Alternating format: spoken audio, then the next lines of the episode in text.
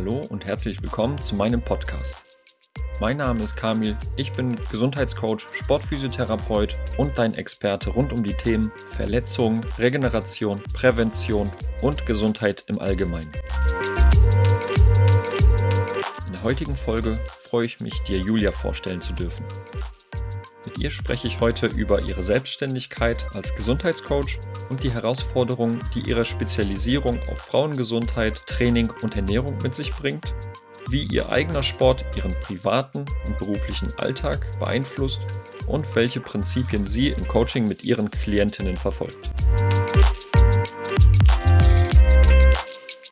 Und es gibt eine Sache, die uns eint. Mhm. Du und ich, äh, wir sind ja selbstständig als mhm. Gesundheitscoach und Personal Trainer beziehungsweise Personal Trainerin. Äh, das ist richtig, dass du seit 2021 selbstständig bist? Genau, 2021 erstmal nebenberuflich und seit letztem Jahr hauptberuflich. Was hast du vorher gemacht, hauptberuflich? Ich war angestellt im Fitnessstudio.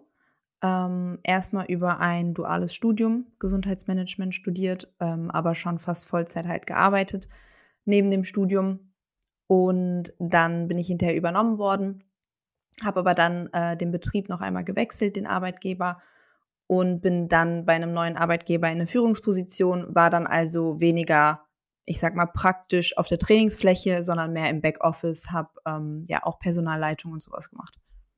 Hat dir das dann weniger Spaß gemacht, dass du gesagt hast, jetzt möchte ich äh, selbstständig arbeiten oder war das überwiegende die, die Lust auf die Selbstständigkeit? Ja, ähm, irgendwann kam halt so dieser Zwiespalt, wo ich gemerkt habe, okay, ich muss jetzt irgendwie anfangen, mich zu entscheiden. Also ich hatte die, die ähm, Selbstständigkeit halt immer nebenberuflich und das auch immer weiter aufgebaut und habe gemerkt, dass dort halt einfach meine Leidenschaft liegt. Ähm, das hat sich aufgebaut, als ich gerade mein Studium beendet habe und das war genau im Lockdown. Das heißt, ich war Studentin in Kurzarbeit und war dann nicht mehr Studentin. Dann war ich eigentlich festangestellt, aber halt in Kurzarbeit. Ähm, und dann habe ich angefangen, die Selbstständigkeit halt aufzubauen, habe mir angefangen, darüber Gedanken zu machen und auch überlegt, okay, wo soll meine Reise eigentlich langfristig jetzt mit meinem Studium und so weiter hingehen. Ähm, und genau bei meinem neuen Arbeitgeber, wo ich dann zuletzt war, war ich dann, wie gesagt, auch in der Führungsposition und ich bin extrem dankbar für diese Erfahrung. Also das hat mich ähm, auf jeden Fall nochmal sehr, sehr geprägt und ich würde das auch gar nicht missen wollen. Ich war dann dort auch in Anführungsstrichen nur für 30 Stunden, also nicht komplett Vollzeit. Ähm, habe aber dann, wie gesagt, gemerkt, dass es mich von der Leidenschaft her, von dem, wo ich meine Energie auch reinstecken möchte, einfach viel mehr zur Selbstständigkeit gezogen hat. Und da kamen dann aber auch ein paar Dinge zusammen, die sich in diesem Unternehmen auch verändert haben, was dann dazu geführt hat, dass ich gesagt habe, okay, ich lege jetzt alles auf die Selbstständigkeit, ähm, volles Risiko und ähm, ja, hat funktioniert. Das heißt, du bereust nichts? Überhaupt gar nicht. Ich bin, mir wurde die Entscheidung mehr oder weniger genommen. Also es war damals so, dass das Unternehmen ja, falsch kalkuliert hat, würde ich sagen, oder auch durch Corona, durch die Lockdowns sehr gelitten hat finanziell. Und dann war es so, dass innerhalb von zwei Tagen, ich meine, es waren 20 bis 30 Mitarbeiter entlassen worden sind. Und da gehörte ich damals mit dazu. Die haben hauptsächlich aus der Führungsebene entlassen, weil es halt die ähm, teuersten Mitarbeiter sind, sage ich jetzt mal. Ähm, genau, und da gehörte ich, wie gesagt, dazu. Und als diese Benachrichtigung kam, dass einige Kündigungen kommen werden, weil das Unternehmen sich die Mitarbeiter nicht mehr leisten kann, habe ich direkt von Anfang an gesagt, also egal was passiert, es soll so passieren, weil ich sowieso schon wochenlang die ganze Zeit diese Entscheidung im Kopf hatte, kündige ich oder bleib ich.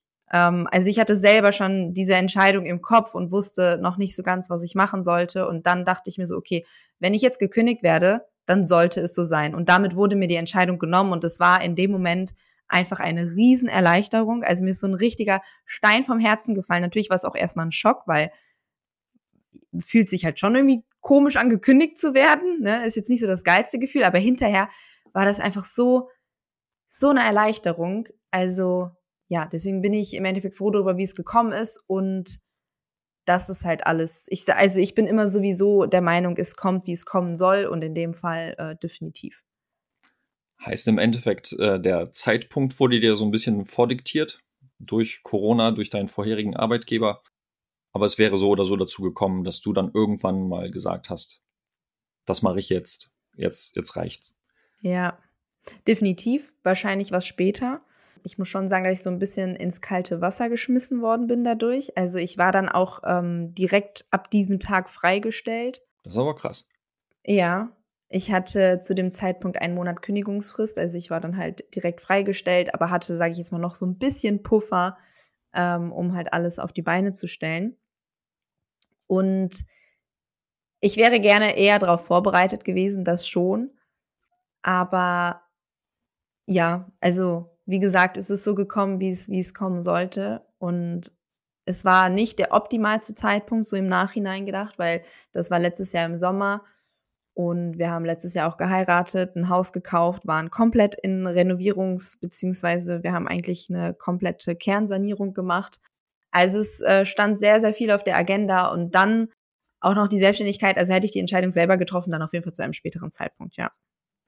Hört sich nach äh, relativ viel Stress an, zu, mhm. zu einem geballten Zeitpunkt. Ja, das war, ich würde sagen, 2022 war sehr, sehr intensiv. Ja. Du hast dich auch ähm, spezialisiert. Das ähm, mhm. sieht man auch relativ schnell, wenn man auf deine Homepage unterwegs ist. Du hast dich auf Frauengesundheit, Fitness und Ernährung spezialisiert. Warum genau die Frauengesundheit? Hattest du damit auch schon aus eigenen Erfahrungen, sage ich mal, Probleme gehabt, wo du dir Hilfe gew äh, gewünscht hättest? Oder ähm, was war der Grund? Ja, die Spezialisierung ist wirklich hauptsächlich aus meinen eigenen Erfahrungen entstanden, weil ich einfach in der Vergangenheit sehr viel erlebt habe, auch mit eigenen Beschwerden und Problematiken, dass ich dann halt irgendwann gesagt habe, okay, ich möchte das Coaching, was ich aufgebaut habe, wo es ähm, zu den Anfängen wirklich hauptsächlich darum ging, Training und Ernährung, möchte ich noch mal ein bisschen mehr ja spezialisieren auf das Thema ganzheitliche Gesundheit und vor allem Frauen, die sagen, ähm, sie haben schon super viel versucht, sind vielleicht auch ein bisschen zu ehrgeizig und kommen aber trotzdem nicht an ihr Ziel.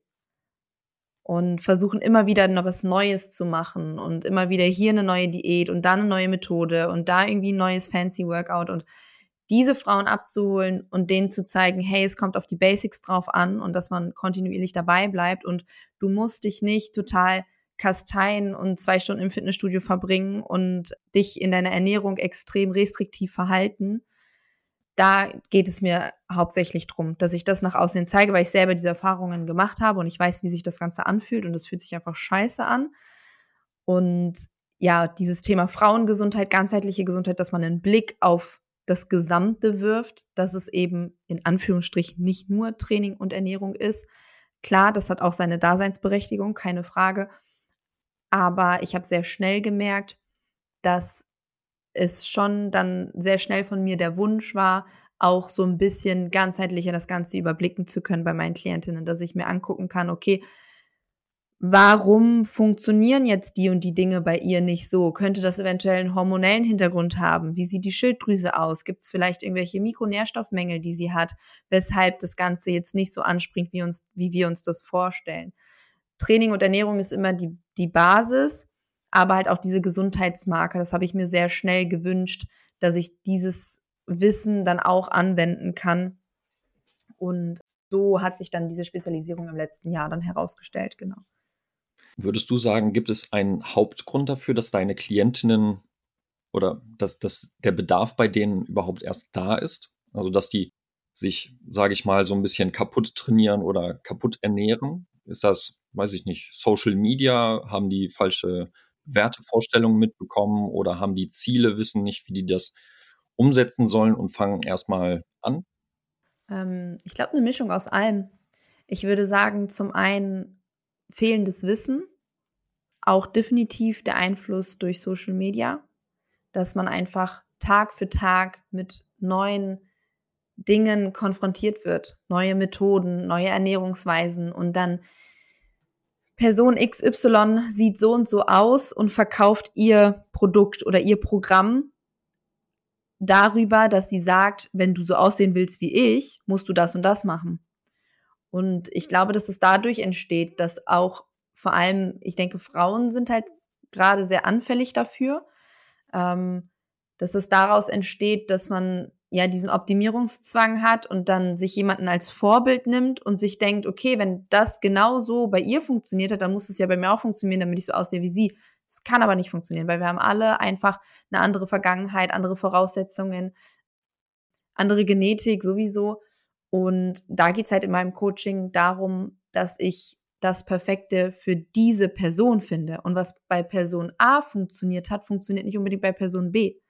Und Natürlich habe ich auch meine eigenen Erfahrungen, was an mir funktioniert, aber mit, da kommen wir ja bestimmt auch noch mal äh, auf das Thema mit meinem Sport, bin ich ja eigentlich komplett abseits von dem Thema, was zumindest langfristige Gesundheit uns, also was heißt völlig abseits, mein Lebensstil ist sehr gesund, aber ähm, dieses Extreme im Leistungssport, das ist ja auch nochmal eine ganz andere Thematik. Und das würde ich ja zum Beispiel gar nicht auf diesem Level an meinen Klientinnen anwenden. Und deswegen ja, denke ich, ist es eine Mischung aus allem. Aber auch gerade, ich finde vor allem so in unserer Generation oder auch die Generation, die nach uns kommt, dieser extreme Optimierungszwang, weil man halt, glaube ich, diese vielen Einflüsse über Social Media und so weiter hat.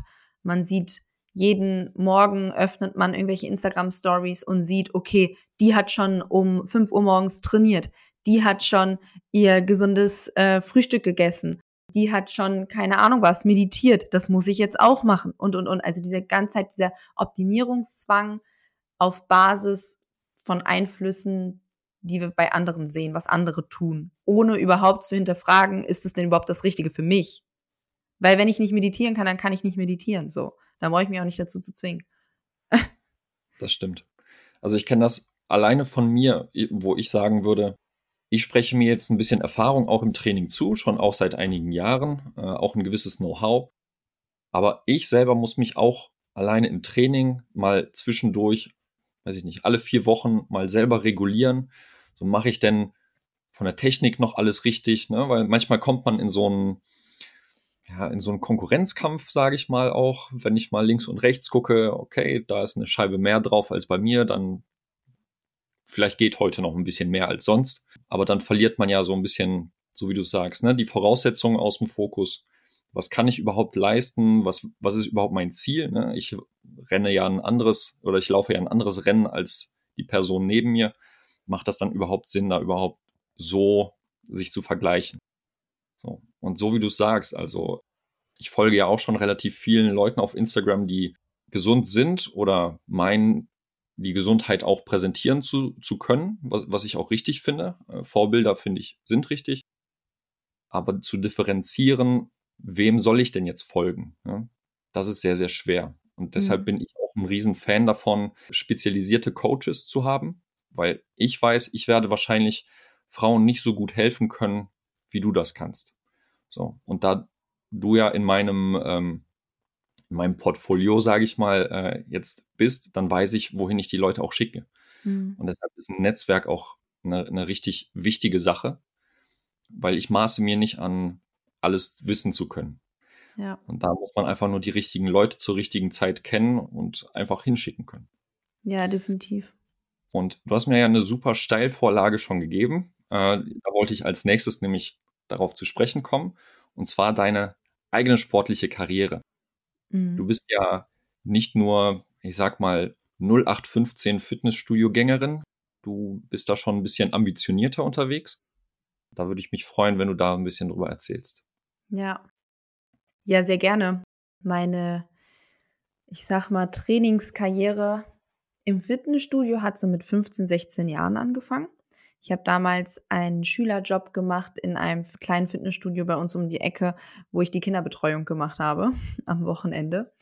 Und darüber habe ich dann auch eine Studentin kennengelernt, die zu dem Zeitpunkt halt auch für ein duales Studium da angestellt war und mit der habe ich mich viel unterhalten.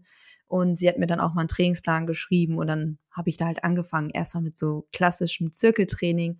Und ich habe früher sehr, sehr gerne die Functional-Kurse besucht und die waren auch wirklich schon extrem fordernd und da habe ich auch sehr, sehr schnell diesen Kampfgeist entwickelt, weil ich natürlich auch so die, ähm, ich würde sagen, im Durchschnitt ja circa acht bis zehn Jahre waren die älter, die anderen Teilnehmer, mit denen ich das hauptsächlich gemacht habe. Und ich habe natürlich deren Leistungsstand gesehen und wollte natürlich mithalten können.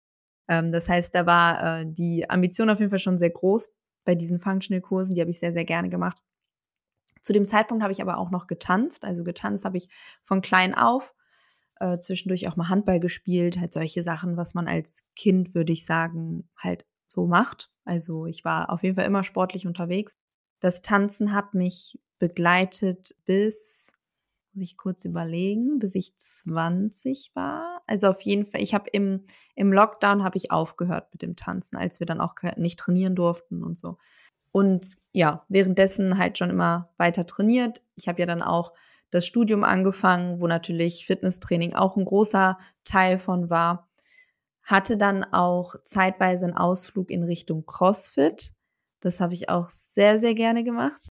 Auch dort natürlich wieder total der Ehrgeiz, ne? versuchen immer die schnellste zu sein. Ich habe ähm, dort auch, würde ich sagen, die meisten Grundlagen gelernt in Bezug auf klassisches Gewichtheben.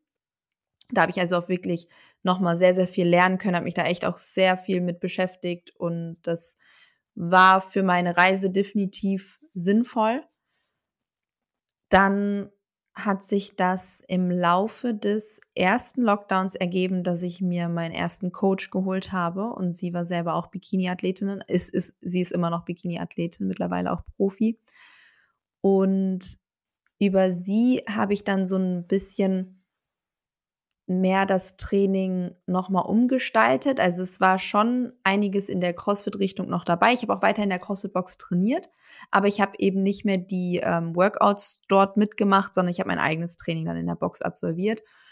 Und das Training war dann sehr abwechslungsreich. Also ich hatte klassische Weightlifting-Sachen dabei, klassische Bodybuilding-Sachen mit dabei, aber auch ähm, in Richtung Skilltraining, Gymnastics. Ich wollte unbedingt Sachen äh, lernen, Skin the Cat, Klimmzüge, Dips, solche Geschichten halt. Das hat mir auch extrem, extrem viel Spaß gemacht.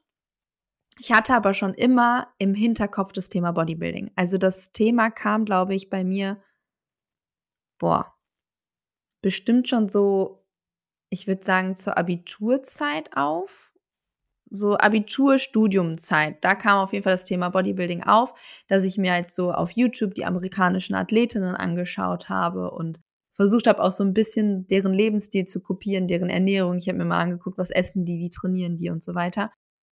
Und seitdem war das immer in meinem Hinter Hinterkopf, aber auch immer mit dem Gedanken, ja, machst du eh nicht. So, ziehst du eh nicht durch. Ne? Ähm, ich hatte aber sonst natürlich jetzt in meinem engeren Umfeld gar keinen Berührungspunkt damit, außer das, was ich auf Social Media gesehen habe. Und in der Zeit würde ich sagen, ist es auch in Deutschland immer populärer geworden, dass man natürlich auch über Instagram viel mehr gesehen hat, viel mehr Athletinnen mitbekommen hat und dadurch dann nochmal ganz andere Einblicke bekommen hat. Und dadurch, dass äh, mein damaliger Coach sie selber auch Athletin ist, kam ich dann natürlich noch mehr damit in Berührung. Und ich weiß noch genau, das war im kurz vor dem zweiten Lockdown, also Herbst 2020 müsste das gewesen sein, war ich dann in Hamburg, wo sie auch herkam und wir haben uns getroffen und dann sagte sie zu mir so, ja, wie sieht's denn aus? Wäre das nicht mal was für dich? Ähm, grundsätzlich von der Struktur her, von den körperlichen Voraussetzungen würdest du auf jeden Fall das Zeug mitbringen zu einer Athletin. Und das war so der Moment, wo ich gesagt habe, ja, also das habe ich einfach, ich hatte das die ganze Zeit im Kopf und das habe ich einfach gebraucht, dass mich jemand von außen darauf anspricht und fragt, willst du das nicht mal machen? Und dann hat die Reise begonnen im Endeffekt. Wir haben dann erstmal noch ein bisschen aufgebaut bis April 21 und sind dann in meine erste Wettkampfvorbereitung gestartet und ähm, hatte dann meine erste Wettkampfsaison im Herbst 2021. Also gar nicht so lange her. Nee, und jetzt stecke ich in meiner zweiten Vorbereitung. Das war also tatsächlich wieder ein äußerer Trigger, der dich da so ein bisschen, bisschen reingeschoben hat. Mhm. Also einerseits zum, zur Selbstständigkeit, andererseits jetzt zum, zu den Wettbewerben. Hättest du äh, das selber auch irgendwann mal in Betracht gezogen? Ja, allerdings nicht, wenn ich keinen Coach gehabt hätte. Also ich glaube, ich glaube definitiv, dass ich irgendwann die Entscheidung getroffen hätte, mir einen Coach zu nehmen, wie ich es ja auch damals getan habe. Und ich vermute auch, dass ich die Entscheidung des Coachings schon mit diesem Hintergedanken tatsächlich gefällt habe. Ohne dass ich es mir selber schon 100% bewusst war. Aber ich habe mir ja nicht umsonst eine Bikini-Athletin als Coach genommen. Ich denke schon, dass das äh, definitiv eine Rolle gespielt hat, ja. Kannst du mal so ein, so ein bisschen davon erzählen, was für ein Aufwand das für dich bedeutet? Weil viele von uns können sich ja vorstellen, wenn die Männer und Frauen auf, auf der Bühne stehen und sich präsentieren, das ist ja, sage ich jetzt mal, das Endergebnis. Aber was da für ein Aufwand davor steckt, das, das geht ja nicht nur Training, Ernährung, es gibt ja auch Training fürs Posing. Ne? Wie stelle ich mhm. mich da richtig hin? Wie präsentiere ich mich richtig? Das ist ja so einiges an Aufwand. Mhm. Ähm, ja, also jetzt mal so allgemein betrachtet, jetzt gar nicht mal unterschieden in Aufbauphase oder Diätphase, ist Bodybuilding einfach ein kompletter Lebensstil, der bis zu einem gewissen Punkt auch sehr, sehr gesund ist. Und dann unterscheidet es sich natürlich vor allem ähm, in Bezug auf die Ernährung, unterscheidet es sich dann zwischen Aufbauphase und Diätphase. Grundsätzlich natürlich das Training muss stimmen ähm, gerade in der Vorbereitung, in der Wettkampfvorbereitung, da wird keine Trainingseinheit irgendwie mal ausgelassen oder irgendwie mal nur auf 80 Prozent gefahren. Also natürlich, wenn der Coach sagt, hör mal, äh, mach mal drei Tage Pause, das wäre sinnvoll, dann wird natürlich auch drei Tage Pause gemacht. Aber auch das ist etwas, was ähm, neben Training und Ernährung natürlich optimiert wird. Ne? Das Thema Regeneration, genug Schlafen, Stressreduktion, extrem, extrem wichtig, gerade in der Diät. Und ja, ich würde sagen, ich nehme es nicht als Aufwand wahr, weil es halt einfach mein Lebensstil ist, weil es meine Leidenschaft ist. Für mich ist das völlig selbstverständlich. Aber ich war zum Beispiel jetzt letztes Wochenende ein paar Tage in Wien und dann ist es klar, dass halt erste Priorität ähm, Essen muss vorgekocht sein. Ich muss meine Mahlzeiten dabei haben. Ich muss mein Training machen können. Ich muss mein Cardio machen können und im Optimalfall auch jeden Tag noch Posing. Posing gehört halt dazu. Ich würde sagen, vor allem in der Bikini-Klasse, weil in der Bikini-Klasse natürlich sind da die Bewertungskriterien auf gewisse Muskelpartien gelegt, auf die Linie, auf die Form, aber eben auch auf das Gesamtbild, die Gesamtausstrahlung. Wie präsentierst du dich? Wie selbstsicher stehst du auf der Bühne oder stehst du da irgendwie als schüchternes Küken? Dann fällst du schon mal gar nicht auf. Das sind halt so Dinge, die da mit reinzählen in der, in der Gesamtbewertung im Endeffekt. Und das muss geübt werden. Ich würde sagen, ich habe da schon ein bisschen den, den, Vorteil durch meine Vergangenheit durchs Tanzen, ähm, auch generell was die Erfahrung angeht, auf der Bühne zu stehen, weil ich das halt auch von früher kenne.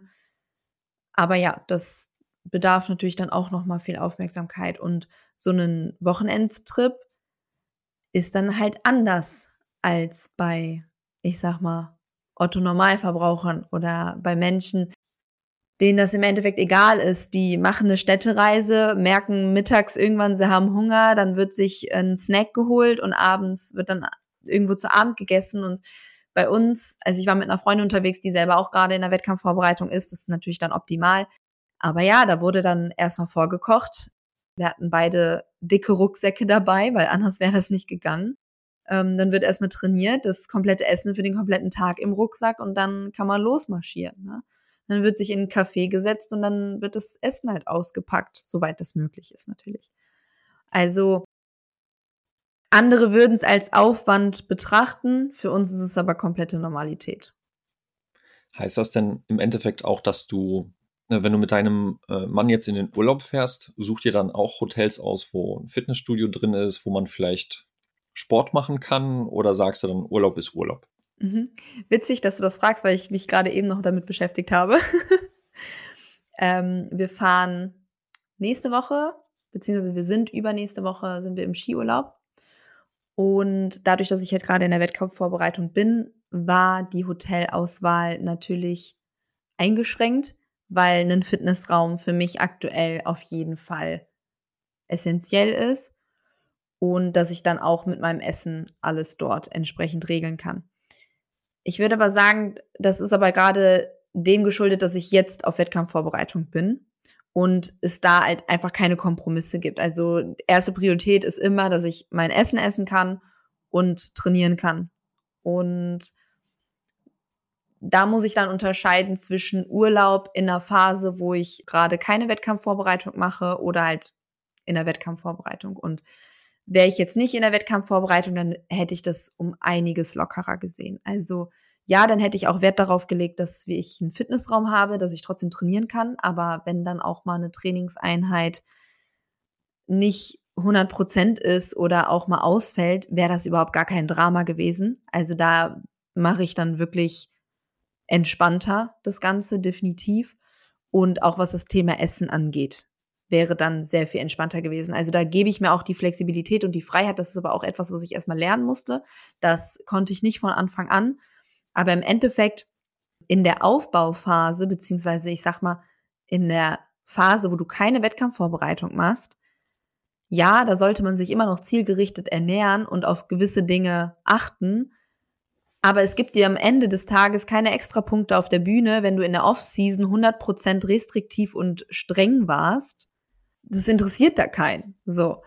Und deswegen, da habe ich halt auf jeden Fall gelernt, ein bisschen entspannter zu sein. Genau, also im Endeffekt ist es halt immer zu unterscheiden, ob man gerade in der Wettkampfvorbereitung ist oder im Aufbau. Und in der Wettkampfvorbereitung gibt es da keine Kompromisse. Die Ernährung muss stimmen, ich muss mein Essen essen können, das Training muss passen.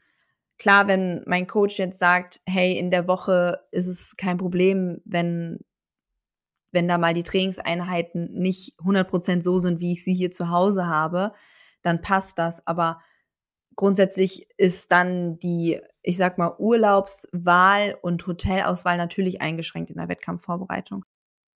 In der Aufbauphase habe ich gelernt, das Ganze aber auf jeden Fall sehr viel lockerer zu sehen, weil im Endeffekt bringt es dir keine extra Punkte auf der Bühne, wenn du in der Aufbauphase super restriktiv und streng mit dir selber warst und halt eben nicht einfach mal gelebt hast. Also wäre ich jetzt nicht in der Wettkampfvorbereitung, hätte ich den Skiurlaub auch sehr viel lockerer gestaltet, dann hätte ich mit Sicherheit mittags mal auf so einer Hütte auch ein paar Käsespätzle gegessen und sowas. Also das ist halt wirklich etwas, das musste ich aber auch erstmal lernen, da ähm, die Zügel ein bisschen lockerer zu lassen. Aber eben diese Balance, wenn man die beherrscht, dann ist dieser Sport halt auch langfristig machbar.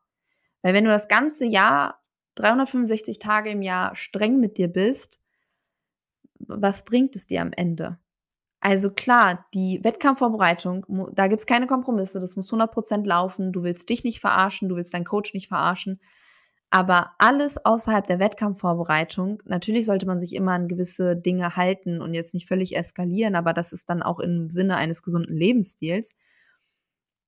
Da sollte man definitiv dann auch lernen, als Athletin ähm, oder generell als Athlet ein bisschen, ein bisschen entspannter zu sein. Gibst du die Einstellung auch an deine Klientinnen so weiter oder bist du als ähm, Trainerin und Coach äh, strenger? Ja, es kommt immer darauf an, was die Klientin gerade braucht. was ist so das, der Durchschnitt? Brauchen die eher so einen Schubser mhm. in die in die, in die richtige Richtung im Sinne von mach mehr oder äh, bremst dich? Ich teils, teils. Ich würde sagen, unter meinen aktuellen Klientinnen ist es echt 50-50. Äh, die einen, denen ich äh, gerne mal so ein bisschen in den Arsch treten muss und sagen muss, hör mal, jetzt reiß dich mal zusammen. Weil die vielleicht auch ein gewisses Ziel haben, dass die, keine Ahnung, im Sommer für eine Hochzeit zum Beispiel abnehmen wollen.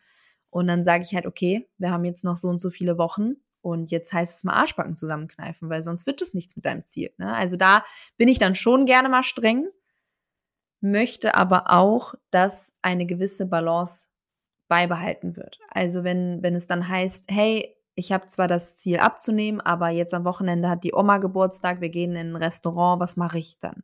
Natürlich gucke ich dann, dass wir das entsprechend reinfitten können. Also ich würde niemals von, ich sag mal, eine Lifestyle-Klientin erwarten, dass sie da ihre Tupperdose auspackt. Ja, also das gibt's auf jeden Fall, wo ich dann halt wirklich auch mal so ein bisschen Arschtritt geben muss. Das ist dann je nach Klientin, was die auch gerade braucht. Ich würde sagen, ich habe auch mittlerweile ein sehr gutes Gespür dafür entwickelt, wie ich mit welchen Klientinnen reden kann, auf welche Art und Weise. Die einen, die halt wirklich knallhart äh, 100% Ehrlichkeit, also 100% ehrlich bin ich sowieso immer, aber halt die einen, die halt einfach mal einen Arschtritt gebrauchen können und das auch verkraften können und andere, die, ähm, sage ich jetzt mal, ein bisschen sanfter behandelt werden müssen. Also das, da habe ich mittlerweile ein sehr gutes Gespür für und ich habe definitiv auch Mädels, die ich dann eher mal bremsen muss, wo ich dann mal sagen muss, hör mal, geh am Wochenende doch mal mit deinem Freund essen oder die mir dann schreiben, hey, ich hatte Hunger und ich habe einen Riegel mehr gegessen oder so, wo ich dann sage, ey, gar kein Thema. Also wirklich, ne? Genau. Da versuche ich grundsätzlich eine sehr gute Balance zu vermitteln, weil ich möchte immer, dass die Mädels aus meinem Coaching herausgehen und sagen können, okay, ich habe jetzt in der Zeit bei Julia alles so gelernt und so ein Mindset entwickelt, dass ich weiß, wie ich selber weitermachen kann mit einem gesunden Lebensstil, mit einer gesunden Einstellung dem Essen und dem Training gegenüber und dass das Ganze keine Abhängigkeit zu mir ähm, sich entwickelt hat. Dass die eben nicht das Gefühl hatten, die müssten mich alles fragen, sondern dass die wirklich aus dem Coaching herausgehen, so Thema Hilfe zur Selbsthilfe und einfach wissen, wie sie es weitermachen und nicht von mir abhängig sind. Und damit sind wir am Ende der ersten Folge.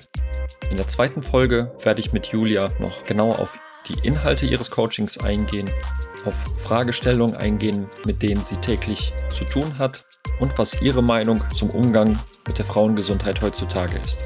Ich hoffe, dir hat die Podcast-Folge gefallen und du schaltest wieder beim nächsten Mal ein. In diesem Sinne, ciao.